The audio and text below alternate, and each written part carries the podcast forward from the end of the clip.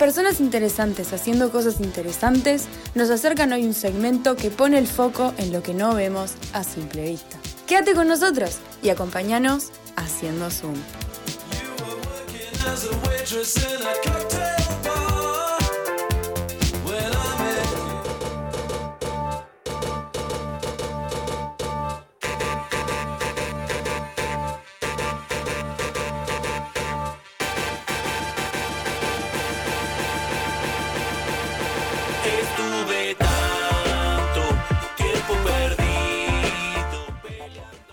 Bueno, queridos oyentes y queridas oyentes, llegamos a, al haciendo, al haciendo Zoom del día de hoy, la entrevista que tanto veníamos anunciando en las redes. No voy a ponerle mucho misterio porque ya lo estuvimos comentando por ahí, estuvimos interactuando con historias, pero hoy nos acompaña Juan Ignacio Wignatz de El Árbol Caído. ¿Cómo estás? Bueno, muchas gracias por la invitación. Prende el micrófono, querido. Bueno, mi primera salida al aire en una radio empieza un poco accidentada, pero bueno, es lo que hay. Desde- No te preocupes, mira que la nuestra empieza accidentada todas las santas semanas Ah, y hacemos sí, sí. dos veces por semana radio. O Eh, sea, fui testigo de, bueno, estos ajustes técnicos, estos detalles que hay que hacer siempre y que, bueno, retrasan un poco el inicio del programa, pero esto es hacer radio y, bueno, hay que bancarse esas cosas, ¿no? Es que- acerco más el micrófono también. sí. Es eso, tres Bien. años y nosotros hacemos todo accidentado, así que el primer día hagas algo mal, como no prender el interruptor, no pasa absolutamente nada. Claro. Pero la gente se pregunta qué es el árbol caído y todavía no quiero entrar en eso, pero es un podcast que estuvo saliendo el año, pasado que la rompió y que se viene ahora nomás, del señor Juani.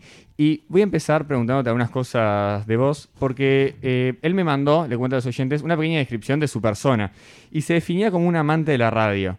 ¿Por qué te definís así? Y bueno, porque escucho la radio desde que tengo 13 años, desde que arranqué a ir al liceo solo en el ómnibus. Eh, me ponía la radio de mañana. Me acuerdo que al principio escuchaba los programas que escuchaban los choferes y a mí algunos programas, debo decir que no me gustaban. Entonces dije, bueno, ahora que tengo un celular con una radio, que lamentablemente algunos smartphones ahora no traen radio, una, una pésima noticia para el mundo de la radio y para los amantes, ¿no? Hay que descargarse las aplicaciones y escuchar la radio a través de una aplicación y no por aire, que eso es una pena. Pero bueno, cuando iba en ómnibus al liceo, dije, bueno, voy a empezar a escuchar algún programa que me acompañe en ese transcurso, en ese viaje que a veces se hacía largo. Porque yo vivo en Ciudad Vieja y bueno, el colegio me quedaba en el reducto y fíjate que tenía 25 o 30 minutos de viaje y dije, bueno, ¿por qué no escuchar un programa de radio que me entretenga y me haga más llevadero el viaje, no? ¿Y hay alguien en la familia de la radio este, que te, te hizo meter o fueron Mirá, los ómnibus? eh, no, no fueron los ómnibus. Eh, mi viejo, Javier, siempre, que aprovecho para mandarle un saludo, ya que estamos, ¿no? A la familia siempre. Este, siempre fue un gran escucha de radio. Él trabaja en un taller de cerámica, ahora yo estoy trabajando con él, y siempre nos acompaña la radio. Siempre hay voces de la radio que nos acompañan. Y recuerdo yo cuando era chico que escuchaba desde mi cuarto, mi viejo ya se había levantado y tenía la radio que ahora yo tengo en mi cuarto, una Sony hermosa que ahora tengo en el cuarto, la tenía abajo. Y siempre me levantaba con la voz de un viejo hablando. Y no sabía quién era. Y adivinen quién era. No, no me vas a adivinar. Contame. Darwin Desbocati, ni más ni menos. Ah, que no es ningún viejo. Como para no despertarse con esa voz, Como ¿no? para no despertarme con la voz de Darwin, que ya es este, ba- bastante intensa. Y yo decía, ¿quién llama todos los días a la radio a escuchar a un viejo que básicamente se está quejando sobre temas de actualidad, ¿no? Y ahí me empiezo a interesar un poco. Digamos que creo que la primera persona que escucho en la radio es a Darwin de Focati.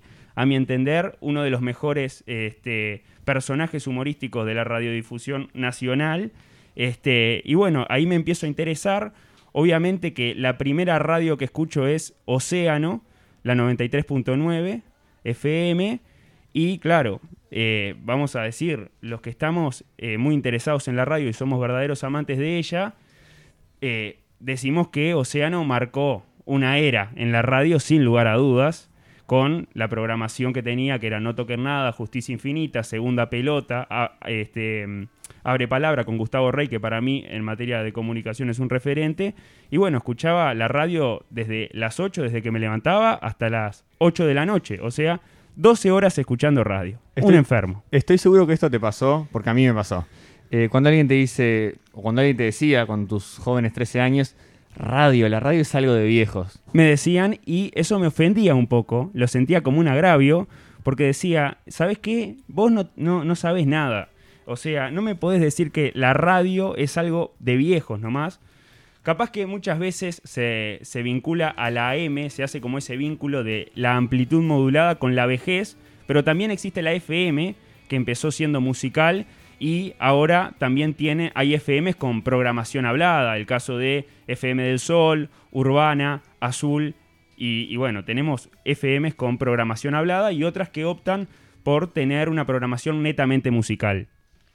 Bien, te iba a preguntar, eh, ¿qué te hizo querer pasar al otro lado? Es decir, de estar escuchando 12 horas de radio y decir, che, yo quiero estar al otro lado, creo que me están escuchando a mí. Bueno, mira, yo siempre fui una persona que tenía como frase de cabecera, a mí me gusta más escuchar que hablar.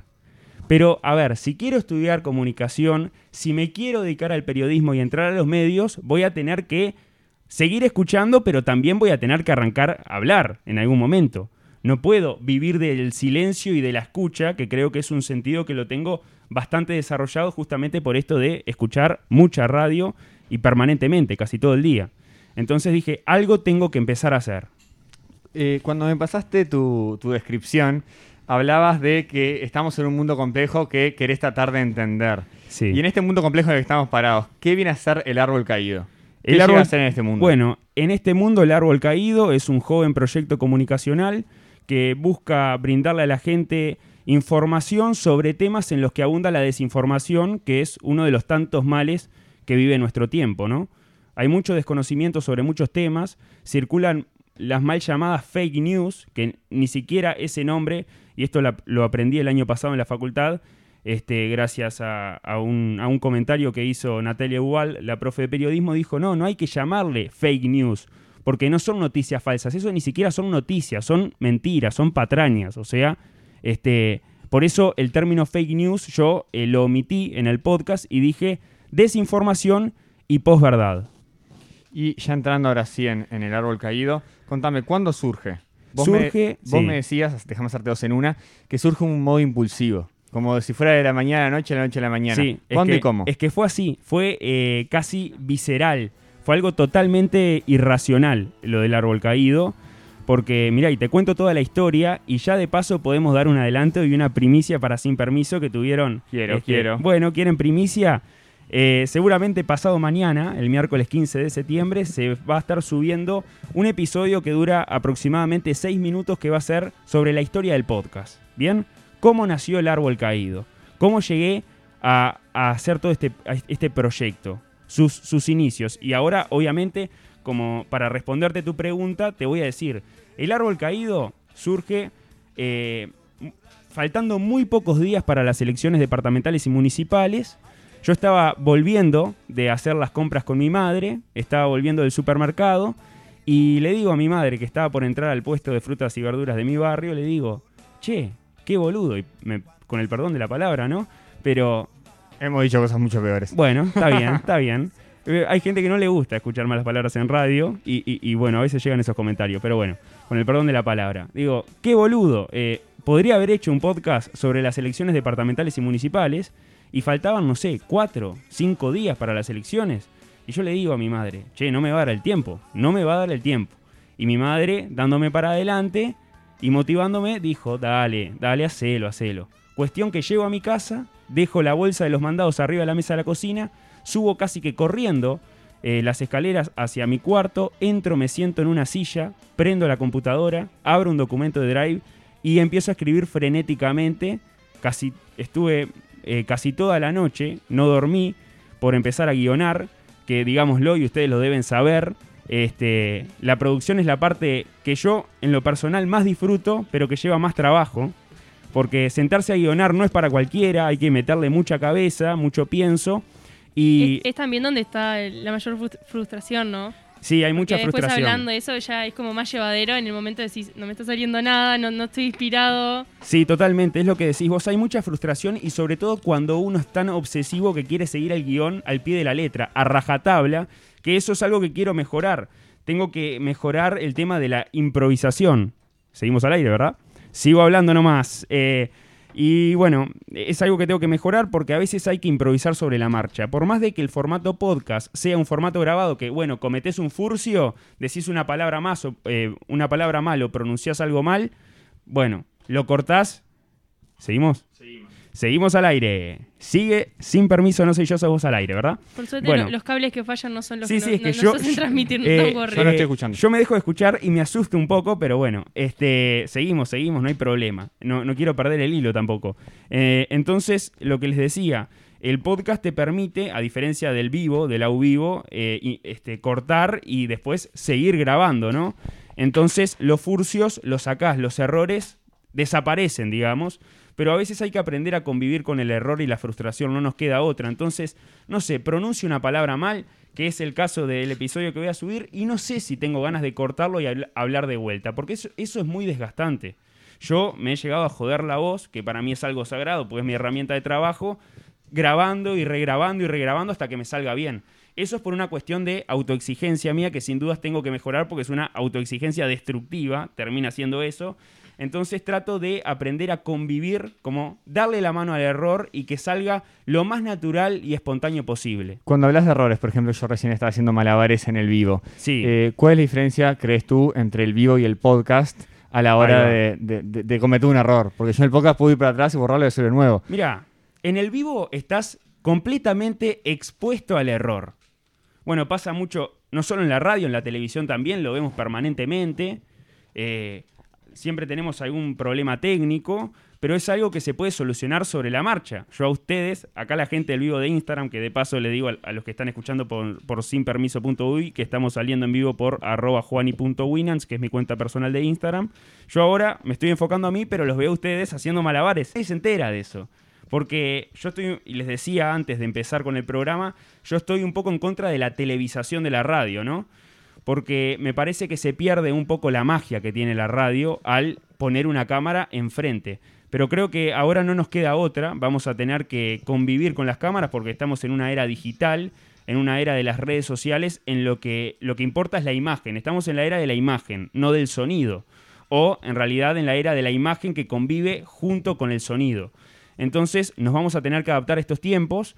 Bueno, el caso FM del Sol, que, no, que, que- que, si no saben, incorporó eh, transmisiones por Twitch, por la plataforma Twitch, y salen algunos programas en streaming en los que se graban a los integrantes de los programas y uno hasta puede interactuar, los hace más interactivos a los programas. Déjame volver, algo que no, no sé por qué no te lo pregunté nunca, ¿no? Pero ¿por qué el árbol caído? ¿Por qué ese nombre? ¿Cuál es el simbolismo? tiene un simbolismo muy grande porque yo diría que el árbol caído soy yo. El árbol caído es Juan Ignacio Winans, podríamos decirlo así, eh, lisa y llanamente. Eh, si bien se me ocurrieron eh, muchos nombres, una lista extensa, este, no me convencía ninguno al principio. Ponele que hice una lista en una libreta de 20 nombres posibles y remarqué uno con un flujo que me llamó la atención. Y era el árbol caído, que si no conocen el famoso dicho popular, del árbol caído todos hacen leña, bueno, ahora lo están conociendo. Yo siempre fui una persona, esto ahora en, en mi biografía de Instagram tengo licenciatura en dichos populares, ¿no? Porque siempre me gustó este, saber dichos populares. Hay gente que se expresa, se comunica con dichos populares y me parece excelente. Admiro a esas personas que tienen esa capacidad de comunicación y de decir un dicho popular así como tan naturalmente. Entonces en mi biografía no solo tengo eso, sino mi dicho favorito, que no es del árbol caído todos hacen leña, digamos que en la lista está en segundo lugar. Mi dicho preferido es, eh, ahora no me está saliendo. Y eh, aparece el primer bache de la entrevista. Qué suerte que era el preferido. No, cuando uno eh, se quema con leche, ve una vaca y llora. Cuando uno se quema con leche, ve una vaca y llora. Me parece excelente, porque es una realidad. Y lo del árbol caído, que todos hacen leña, también es una gran realidad, porque, a ver, ¿cuántas personas hemos pasado eh, por momentos malos, por momentos, no sé, de angustia o momentos, no sé, eh, hemos tenido problemas personales, porque la vida es así, tenemos cosas buenas y cosas malas, y hay que también convivir con eso. Y bueno, el árbol caído es eh, simboliza a una persona que está pasando por un momento que es muy poco agradable, digamos. Y yo en el liceo, sobre todo, que es una etapa que puedo decir que no disfruté, eh, me sentía como un árbol caído, que la gente solo se me acercaba, bueno, yo era un alumno bastante destacado y la gente solo se me acercaba a pedirme los deberes, ¿no? Entonces, básicamente yo era un árbol caído que hacían leña de mí. No se me acercaban con intenciones de tener un vínculo de amistad, ¿no?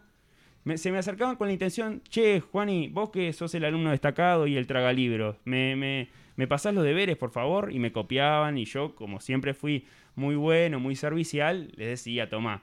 Y una vez me comí un garrón porque toda la clase me copió el deber a mí, la profesora se dio cuenta, de biología, me acuerdo perfectamente, en tercero de liceo, y me cayó la bronca a mí, ¿cómo vas a pasar los deberes? Claro. Pero acá, ¿qué, qué, qué te pensás? Y si ahora el árbol caído pasa a ser el podcast, Sí, eh, ¿qué es la leña que tenemos que hacer al resto? Bueno, la leña es en un sentido positivo del término y de la acción, digo yo. Porque obviamente mis compañeros de clase lo hacían en un sentido negativo. Estaban haciendo leña de una persona que, bueno, que hacía los deberes y los demás no y se los tenía que pasar. Pero en este sentido, yo quiero ser un árbol caído, pero que la gente haga leña de forma positiva, que se lleve algo. Una enseñanza, información, algo que le sirva para un futuro, ¿no? O, o- o para tener al momento. Y eso fue lo que pasó con el tema que elegí, que fueron las elecciones departamentales y municipales, que calculo que viene una pregunta relacionada Sí, con eso. ¿no? ahora, ahora iba a repasar un poco la cronología del año pasado, de lo que fue saliendo. Eh, como decías, arrancaste hablando de las elecciones departamentales porque el día anterior en el Super estabas viendo si llegabas o no. Sí, Mi pregunta es, ¿cuál es el propósito de hablar acerca de las elecciones? ¿Qué es lo que tenés para aportarle? ¿Qué es lo que tenías para aportarle Bueno. a, a tus oyentes? Me imagino jóvenes de tu edad, en mi Perfecto. caso, por ejemplo. sí. Eh, ¿Qué tenías para darle?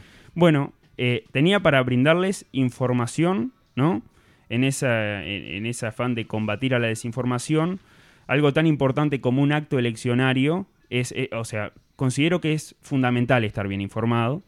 Y en las campañas políticas se embarra mucho la cancha, aparece mucha desinformación, mentiras, este, acusaciones falsas, ¿no? Y hay que tener mucho cuidado con las acusaciones falsas, eh, porque que te acusen de algo que no sos es bastante grave. Y pasa mucho entre los candidatos, ¿no? Entonces, este, mi idea con el podcast era, yo estaba recolectando un montón de información, que ahora no sé si en algún momento vas a tomar mi descripción personal, pero yo soy este, un adicto a la información, ¿no? Trato de estar empapado de actualidad permanentemente. Me levanto y entro a los portales de noticias, prendo la radio. Bueno, televisión no veo mucho de mañana, más que nada de noche.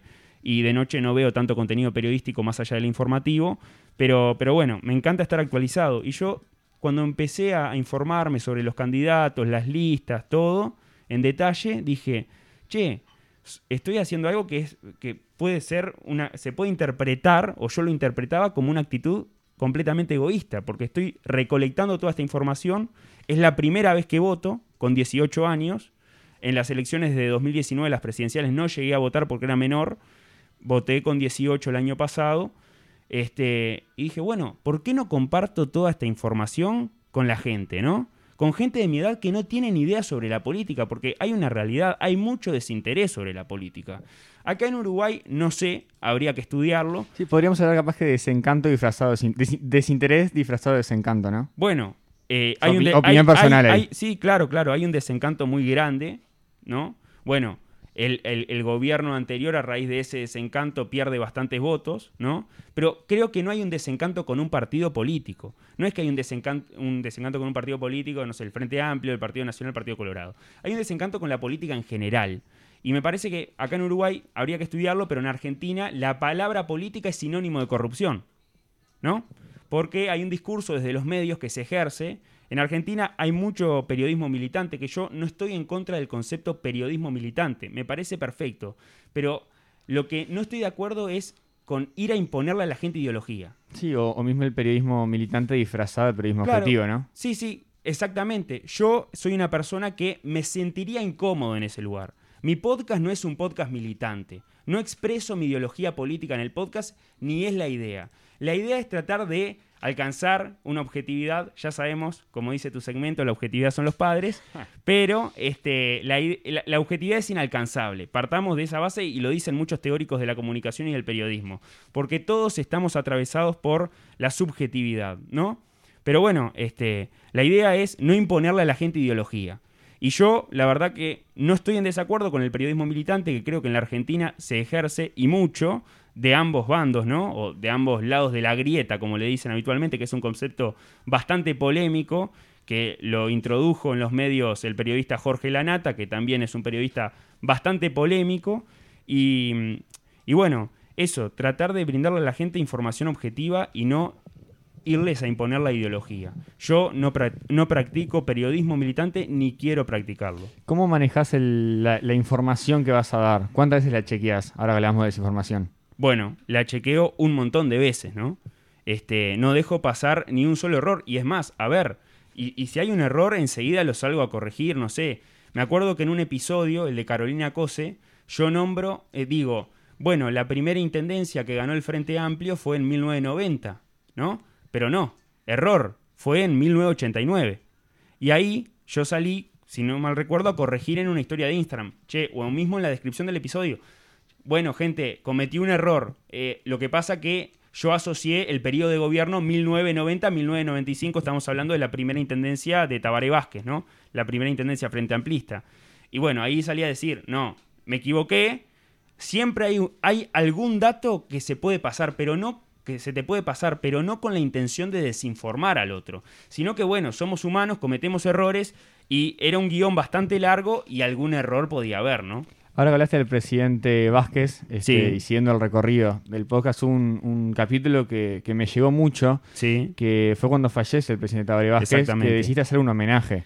Eh, como alguien que le interesa la política, este, por, lo que, por lo que puedo ver de vos, este, por lo que puedo escuchar, eh, ¿por qué decides hacer este homenaje? Bueno, mira, ¿cómo surgió el homenaje? A mí me conmovió mucho la noticia. Digamos que nosotros nacimos, yo soy del 2002, ¿no? Pero en ese momento no tenía conciencia, no, no era consciente de que mi presidente era Jorge Valle. Nací en plena crisis, en un contexto complicado y obviamente un niño, de, un bebé no, no toma conciencia del contexto sociopolítico de su país, estamos de acuerdo. Entonces yo nací con la figura de Tabaré de presidente.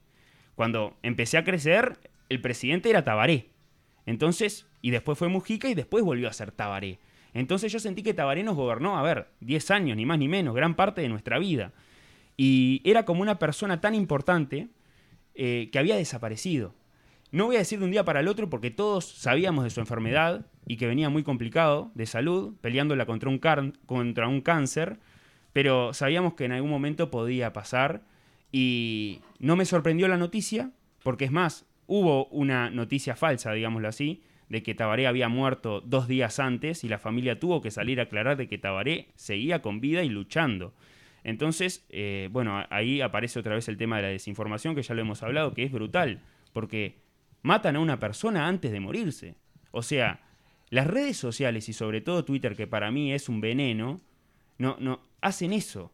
La gente o comparten cadenas de WhatsApp sin ningún tipo de rigor periodístico, no citan la fuente, es un desastre y es lamentable, por eso creo que los periodistas tenemos que luchar contra eso, por más difícil que sea, porque es enorme la desinformación que hay. Y volviendo a tu pregunta, yo me acuerdo, me levanto de la siesta, martes 8 de diciembre, Tabaré muer- muere un domingo o un sábado. Domingo. Se- un domingo 6 de diciembre de 2020. Me levanto de la siesta y digo, tengo que hacer un homenaje. Tengo que recordar a una figura política que marcó, marcó una década, marcó la era progresista del Uruguay. Y un podcast de política no podía evitar hablar de una noticia como esa. No lo podía ignorar. Tenía que hacer algo y tenía que hacer mi aporte por más pequeño que fuese, ¿no? O que fuera.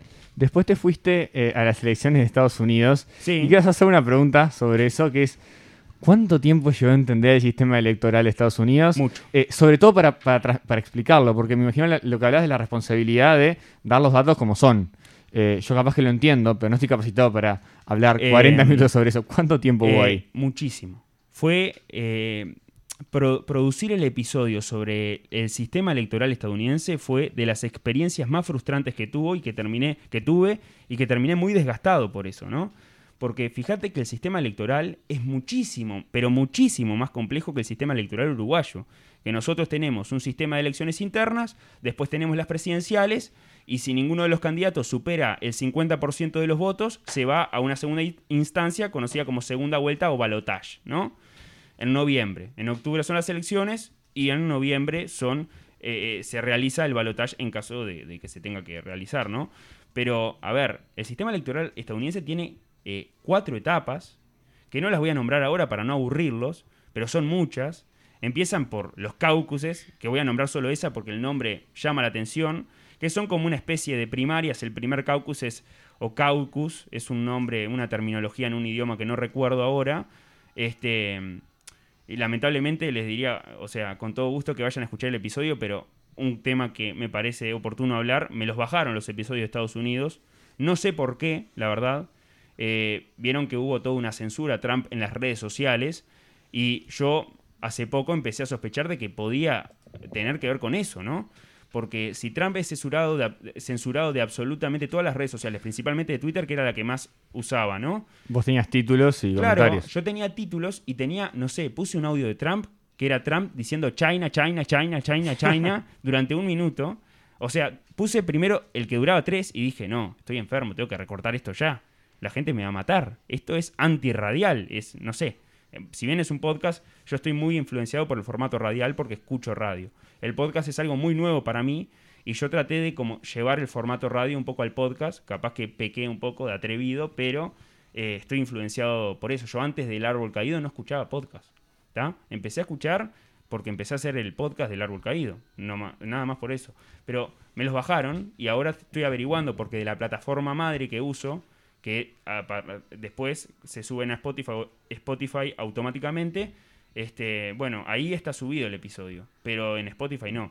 Entonces hay todo un tema con la censura que, que hubo hacia Trump, que también lo censuraron de Spotify, no sé si sabían. O sea, no solo de Twitter, de Facebook, de Instagram. Trump, el mismo Trump, tuvo que crear su propio Twitter para seguir expresándose. Y ahí hay todo un, entra todo un tema en debate que es la libertad de expresión, que en el periodismo es un tema que se debate siempre. Pero Tra- bueno, Tratamos en los querías en los padres el tema de Trump. Bueno, Este, sobre, sí. sobre hasta dónde estábamos censurando y hasta dónde y hasta dónde él se está pasando de lo que podía hacer. Sí, claro, claro, porque él en las redes era muy agraviante, ¿no?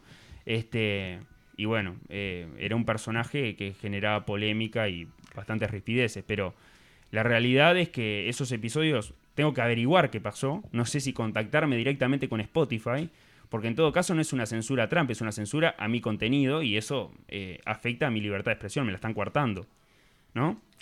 Bien, eh, me gusta un montón esto de bajar a tierra y cuánto lleva a producir, porque mismo a nosotros nos pasa a veces que decimos, "Ta, tenemos un programa de una hora, es re poco, y después ponemos a nos ponemos a sacar cuentas y me está, pero producir esto, o sea, preparar lo que vamos a decir en una hora, nos lleva muchísimas horas. Sí. Es un montón de información y demás, así que nada, me encanta que alguien más sienta ese peso igual que nosotros. Sí, Eh, Yo no sé nada de periodismo, por algo la entrevista acá la hace Mati, que le sale genial. Hmm. Simplemente tengo una preguntita para hacerte. Si hoy tuvieras que decir cuál es tu programa favorito de radio, ¿qué dirías? Ay, es una pregunta complicada, me estás poniendo en un compromiso, porque yo escucho mucha radio. En materia periodística, querés que te diga, porque podemos separar el entretenimiento de lo periodístico. A mí no me gusta mezclar porque son cosas diferentes. A ver, Eh, te, te vas, hoy te vas ahora en ómnibus a tu casa y tenés que escuchar un programa. si yo te decía, eh, lamentablemente lo levantaron del aire cuando el año pasado Palabra, con Gustavo Rey, sobre todo en la época en la que había un grupo de cuatro que eran, que para mí era tremendo equipo, es el mejor que tuvo Abre Palabra, que eran eh, Gustavo Roma, eh, Gustavo Romano, Gustavo Rey, Sofía Romano, que ahora, bueno, trabaja en DirecTV Sports, trabaja en M24 en las transmisiones de Por Decir Fútbol. Eh, bueno, es una comunicadora y también es actriz y me parece muy bueno lo que hace. Y también tenías a Nelson Barceló, que era un comunicador que también tenía un programa en Del Sur con Pedro Dalton, el de Buenos Muchachos, sobre música principalmente. Y también tenías a, ahora, eh, Pablo Fabregat, que para mí es un referente también y es, bueno, como le dicen a él, el Messi del PNT, de la, publica- de la publicidad no tradicional. ¿Te inclinas más para el lado de los programas periodísticos o de entretenimiento? Eh, no, eh, trato No se de puede elegir, eso no se puede elegir. Trato de hacer un balance, ¿no? Si me decís entretenimiento, el primero que se me viene a la cabeza es la Mesa de los Galanes, sin lugar a dudas. O sea, es un grupo de amigos que se juntan a hablar como si estuviesen en un boliche y les sale bárbaro, es un éxito. Y les pagan. Y les pagan. O sea, les pagan por ir a la radio a cagarse de risa y muy bien lo hacen. Son excelentes comunicadores, los 5 o 6 que hay ahí, ¿no? Y muy connotados y muy reconocidos. O sea, no solo trabajan en la radio, sino que también en la televisión, ¿no? El caso de Rafa Cotelo, Pablo Fabregat, ¿no? El Pinie, todas figuras muy carismáticas. Diego González, ¿no? Y, con toda la popularidad que tienen y la llegada que tienen a la gente. Yo empecé escuchando en 2016 Segunda Pelota cuando estaba todavía Mariano López, ¿no? Después cuando eh, empieza el proyecto FM del Sol, empiezan a llamarse La Mesa de los Galanes porque Segunda Pelota era el nombre de- era un nombre de océano. Entonces tuvieron que cambiar su nombre. No es el caso de No Toquen Nada, que No Toquen Nada, bueno, también otro periodístico de referencia con Joel Rosenberg, el sueco Leiva, bueno, está el mismo Darwin ahí. Digamos que fue el primer programa que escuché, porque como les decía, el, pri- el primero que escuché fue a Darwin. Este, la gente piensa que Darwin es un programa, pero no entiende que se da dentro de No Toquen Nada. Que hay que decir que Darwin, bueno, a partir de que se mudaron a FM del Sol, tiene un espacio de una hora, una columna de una hora, de, de 9 a 10 de la mañana. Entonces piensan que es un programa aparte y que no toquen nada es otra cosa. Es más, hay gente que te dice, yo solo escucho a Darwin, a Joel y al sueco no los escucho. Eh, porque eh, prendo a Darwin y me, me informo a través de Darwin, porque es columna de actualidad. Después también tiene una columna deportiva que la hace con, con Diego Muñoz, eh, eh, que, bueno, él lo jode y le dice el hijo de Carlitos. Muñoz, ¿no? Y pienso de qué, que es el, el sueco Leiva y yo para mí, y el programa de Joel que es aparte. Bueno, es muy gracioso, eso lo hacen los viernes de 11 y media a 12. Yo siempre lo escucho y me cago de la risa. Y bueno, sin duda es un programa periodístico de referencia, no toquen nada, ¿no? Bien. La respuesta correcta era no sé yo sos vos, pero te lo voy a dejar Bueno, pasar. bueno, no, pero pará, vamos a diferenciar Radio Online, ¿no? Mi Está, ya programa está, ya preferido de Radio Online Está- está es bien, está No sé bien, yo está sos todo vos. bien. La Para, dejamos para pasar. dejarme volver, que me, me falta lo más importante todavía. Todo tuyo. Eh, Te lo dejo porque vos haces la entrevista mucho. ya, no, es- no, estuvo bárbaro, pero lo que pasa es que viene lo que la gente quiere escuchar. Quiero que me repitas la primicia que ya nos tiraste, pero que me cuentes a qué vas a apostar este año. Pasada la etapa piloto que capaz que fue el año Perfecto. pasado. Claro. ¿Dónde viene la apuesta? La apuesta viene a temas eh, que trasciendan un poco la política. Si bien la política trasciende todo, es transversal a todos nuestros ámbitos, todo es político, que no es lo mismo que decir todo es partidario, porque la gente confunde política con política partidaria. Una cosa es politizar los temas y otra cosa es partidizar los temas. Hay que hacer una diferencia ahí. La gente confunde mucho y mezcla mucho las cosas. Entonces, esa diferencia que es eh, de términos nomás, del lenguaje, eh, es bueno, esto es partidario y esto es político. Salirme un poco de la política, porque sé que no a todo el mundo le interesa, pero la idea es que a la gente le empiece a interesar, ¿no? Que no tengamos más desencantados y desinteresados en la política y que vinculen política con corrupción. No, eso no me gusta a mí, porque la política es todo. Entonces, me gustaría empezar a tocar temas también de sociedad, ¿no? Un tema que ahora me interesaría tocar es el tema de la salud mental, que con esto de la pandemia, bueno, eh, a raíz del suicidio del Morro García, el jugador de Nacional, este, se destapó un poco el tema de la salud mental. Y, bueno, eh, es un tema que hay que, hablar, hay que hablar porque hablar en definitiva salva. Y hay mucha gente que prioriza la salud física por sobre la salud mental y me parece que hay que ponerlas en el mismo nivel. No, una no es más importante que la otra. Porque, a ver, si hablamos de depresión, que es otro de los males de nuestro tiempo, somos una sociedad deprimida y con la pandemia más, eh, decimos, bueno, a ver, una persona deprimida podríamos decir que tiene el alma quebrada, ¿no? Y esto lo dice Pedro Bustelo, este, un psiquiatra muy reconocido, director de la Fundación Casabajones, ¿no? Que a veces lo invitan a los medios para charlar cuando hay algún caso de suicidio, de depresión, ¿no? Bueno, cuando lo invitan mucho al programa de Carballo en Canal 4 en Algo Contigo.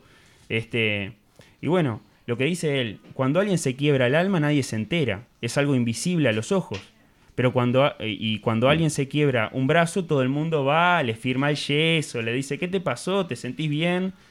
Pero en cambio eso, es lo que, eso que les decía, cuando alguien se quiebra el alma, nadie se entera. Entonces es como poner en el mismo nivel a la salud física y a la salud mental que son igual de importantes.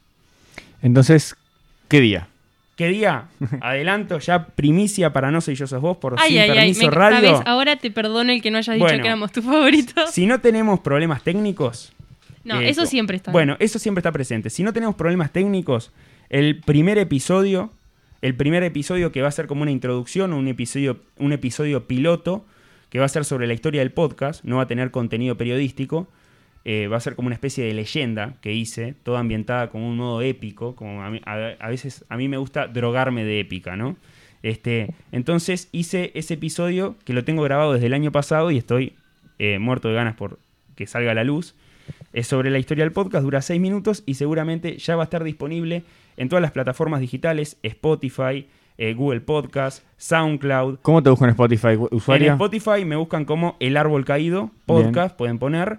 Después En las eh, demás redes sociales me pueden encontrar, bueno, mi, cuenta personal es arroba juani.winans, la cuenta del podcast es arroba el árbol caído guion bajo podcast en Instagram, en Twitter, que lo creé hace poco, yo no era muy afín al Twitter, como verán, para mí Twitter es puro veneno, pero si se usan para un bien común, digamos, Mira que nos da material Twitter acá. bueno, sí, sí. no, em, Twitter eh, es, una hermosura. Es una hermosura insana, digamos. Este, eh, sí, es jodido Twitter. Es jodido. Este, me acuiste, eh, te- te- con, con esto te digo todo. Twitter me ha hecho hasta cuestionarme a mí si quería ser periodista. Porque en Twitter te pegan este, por todos lados. Por izquierda, por derecha, por centro, por donde, de arriba y de abajo. Este, así que es bravo. Hay que tener cuidado con lo que leemos en Twitter. Hay mucho veneno y bueno, eh, les dejo este mensaje, esta enseñanza a los oyentes por si les sirve de algo. Pero yo el Twitter ahora lo empecé a usar, tengo el mío que es arroba juan-winans y arroba el árbol caído-p. ¿Bien? Este, y bueno, en Facebook también estoy, que sé que hay mucha gente veterana, con todo el respeto, o personas mayores, pero también estoy en, en Facebook, que a mi entender es una de las mejores redes, por más de que sea de veteranos. Instagram, tengo bastante lío con Instagram, eh, tiene muchas limi- limitaciones, por decirlo, limitantes, no sé cómo decirlo, te pone muchas barreras y a veces es incómodo publicar cosas, sobre todo extensas, con mucho texto, como le gusta decir ahora a la gente, o a los jóvenes, mucho texto, bueno. eh, si no querés mucho texto, no vayas a Instagram, porque Instagram es la red social del filtro, de la imagen, de la belleza, lo hegemónico, ¿no? Si querés información eh, dura, anda a Twitter. Y ahí, o a Facebook, que ahí me encuentran como Juan Ignacio Winans, entre paréntesis, Juani. Bien, por último, qu- quiero que me hagas un comentario. Eh, yo te fui a buscar a- en, en pleno trabajo periodístico, cuando cerrabas el, el podcast el año pasado. Sí. Hiciste un- un gr- una gran carta, este, Sí. agradeciendo la repercusión, contando lo que fue este proyecto para vos. Y lo cerrabas como. ¿Hice una carta? No me acuerdo. Eh, bueno, esta es una carta. Mira, te muestro acá.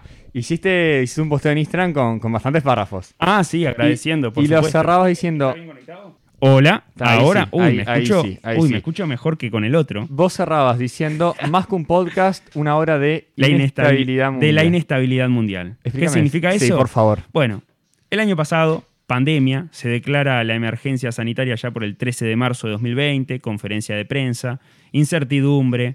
Y bueno, la inestabilidad se relaciona un poco con esto del movimiento, ¿no? Y cuando hay movimiento, un árbol se cae. Cuando hay un temporal, cuando hay un terremoto. El año pasado fue un temporal, fue un terremoto para todos, emocional, sobre todo. Y digo, bueno, el árbol caído nació en este contexto, en un contexto nuevo, en un contexto que es complicado, que es inestable, que es incierto, pero nace en un contexto de inestabilidad mundial. Y en definitiva el árbol se cae por ese contexto, por este contexto pandémico que bueno, que esperemos que termine pronto. Bueno, eh, primero que nada, en nombre de, de todo el equipo, también de gente de que está escuchando, agradecerte que, te haya, que hayas venido, que te hayas dado una vuelta por, por el estudio casero que tenemos. Para mí es un placer. Eh, también pedirte disculpas y la audiencia con los problemas técnicos que tuvimos No. hoy. Este, realmente uno que está hoy operando. Este, Son cosas que pasan. Bueno, pero hoy fue un poquito, un poquito Bueno, más de lo que pasa habitualmente, así que me quería disculpar tanto contigo como con la No, por audiencia. favor. Son limitantes que tenemos. No hay de- problema, somos gente joven haciendo radio, que eso es lo más importante. Bueno, muchísimas gracias. Eh, vamos a una cortina musical y Dale. ya venimos con el próximo segmento. Gracias a ustedes.